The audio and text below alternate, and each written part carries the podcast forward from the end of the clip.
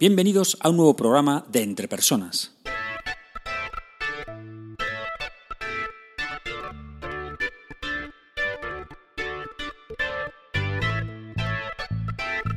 Un podcast donde hablamos sobre todo lo relacionado con las habilidades y competencias en las organizaciones. Mi nombre es Raúl García y podéis encontrarme en la web www.entrepersonas.com. Hoy es día 20 de marzo de 2016 y este es el programa número 22 de Entre Personas. En este programa voy a hablar sobre la técnica de los incidentes críticos. ¡Vamos allá!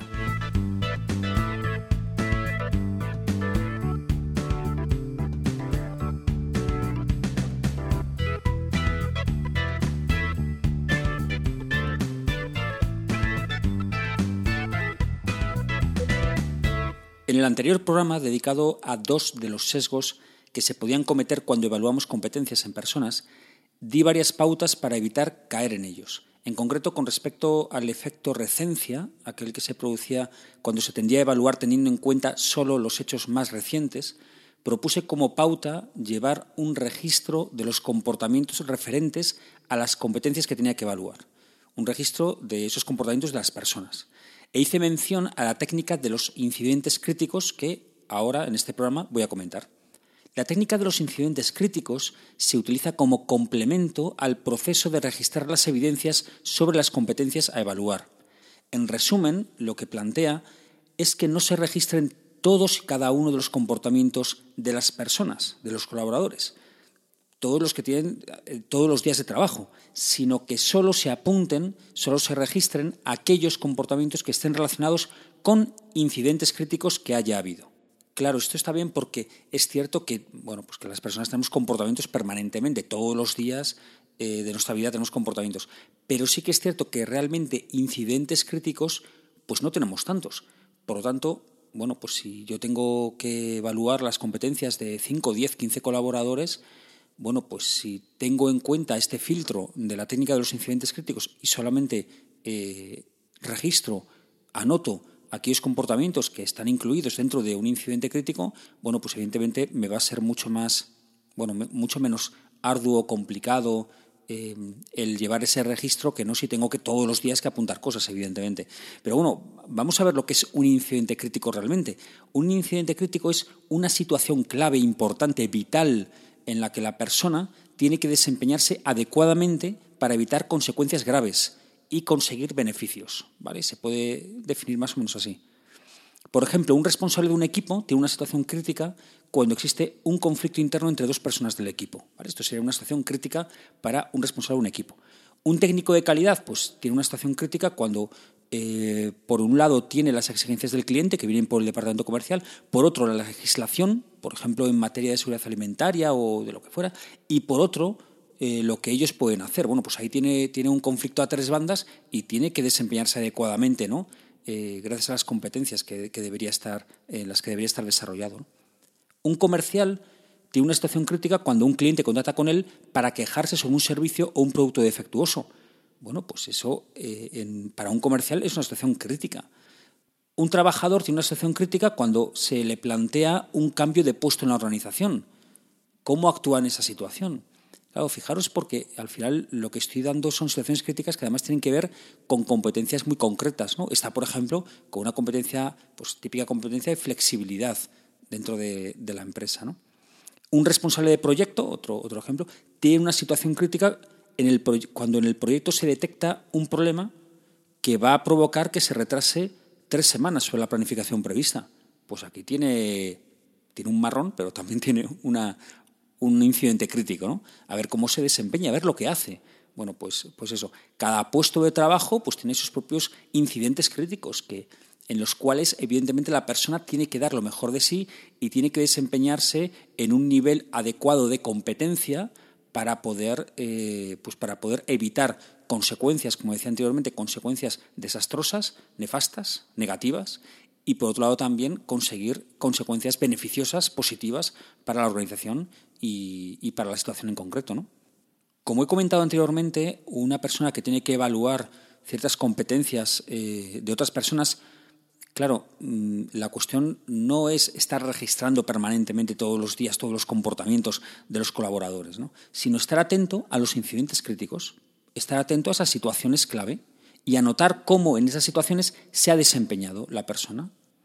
La verdad es que la técnica de los incidentes críticos plantea algo lógico, algo realista. Es imposible recoger todos los comportamientos todos los días ¿no? de los colaboradores. Imaginemos que tenemos 15, 10 o incluso 5 colaboradores, de los que tenemos que evaluar un conjunto de competencias. Si estuviésemos al final del día anotando todos los comportamientos, aunque solo fueran 5 personas, pues evidentemente necesitaríamos un tiempo del que no disponemos. Por eso, la técnica de los incidentes críticos lo que propone es ten en cuenta las situaciones que sean críticas y evalúa cómo la persona se ha desempeñado en esa situación. ¿Ha sido un comportamiento adecuado, inadecuado y por qué? Una vez que he detectado un incidente crítico, pues puedo describir el desempeño de la persona utilizando una técnica que ya hemos tratado en este podcast, que es la técnica STAR. ¿Recuerdas la técnica STAR? La técnica STAR eh, la comenté en el programa 7, en el programa 7 del 6 de diciembre de 2015. ya, ya ha llovido, ya ha llovido entonces. Bueno, resumiendo, resumiendo, la técnica de los incidentes críticos establece una sistemática para valorar el desempeño de las personas teniendo en cuenta las situaciones clave que tienen en su puesto de trabajo. De esta manera no tendremos que registrar todo lo que hacen, sino aquello que es evidencia de un desempeño adecuado o inadecuado en las situaciones críticas del puesto, en sus incidentes críticos. Vamos ahora al ejercicio de este programa.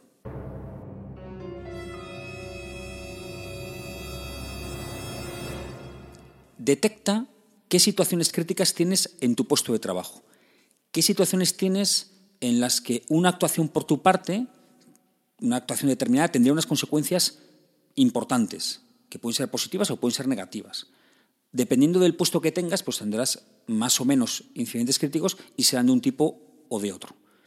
Después de tener seleccionado esto, ¿vale? tirando de histórico, de memoria, de aquellas situaciones, no sé, pues del último mes, último año, no sé, lo que, lo que creas conveniente, bueno, pues después de esto analiza qué competencias son las que están relacionadas con esas situaciones. Yo, yo he comentado algunas en el, programa, ¿no? Algunas tienen que ver con un puesto comercial, con un puesto de, un, responsable de, de, proyecto, con un responsable de equipo. Bueno, pues analiza cuáles son las competencias o la competencia necesaria para desempeñarte adecuadamente en esos incidentes críticos.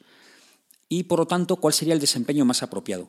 Si después de este análisis detectas una necesidad de mejora, una necesidad de, mejora personal, entonces trata de desarrollarte en esa competencia o en esas competencias implicadas en esos incidentes críticos. ¿Vale? De esta manera, lo que conseguirás será que tu desempeño en esas situaciones importantes de tu puesto de trabajo sea el más adecuado. Seguimos con la encuesta del mes de marzo. recuerdo la, pregunta que, que planteé. En tu opinión, ¿cuál crees que es el objetivo de la implantación de un sistema de gestión y evaluación de competencias. Según vuestra experiencia o vuestra opinión, ¿por qué las empresas utilizan, implantan sistemas de gestión y evaluación por competencias? ¿Es una moda? ¿Es una intención de crear pues, una cultura en la empresa? ¿O, es la manera de alinear, comportamientos? Bueno, ¿cuál es, en vuestra opinión, la razón real de que esto se lleve a cabo, esta implantación de un sistema de evaluación, un sistema de gestión por competencias? Ya sabéis que tenéis eh, todo el mes de marzo ¿vale? Estamos a día 20, os quedan todavía pues 10 días, pero no esperéis al último día.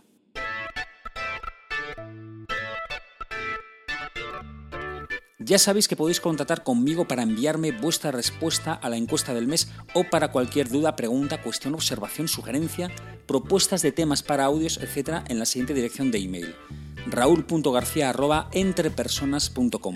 Ya sabéis que siempre respondo, pero no inmediatamente porque el email no es un chat.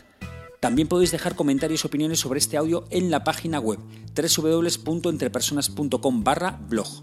Otra manera de contactar es por Twitter, el usuario de Entrepersonas es arroba entrepersonas1 en número y mi usuario de Twitter es arroba ragarcía. Y por supuesto también estamos en LinkedIn. Espero sinceramente que este programa te haya sido de ayuda y no olvides que las empresas son las personas que trabajan en ellas y que tú eres el máximo responsable de tu desarrollo personal y profesional. Saludos.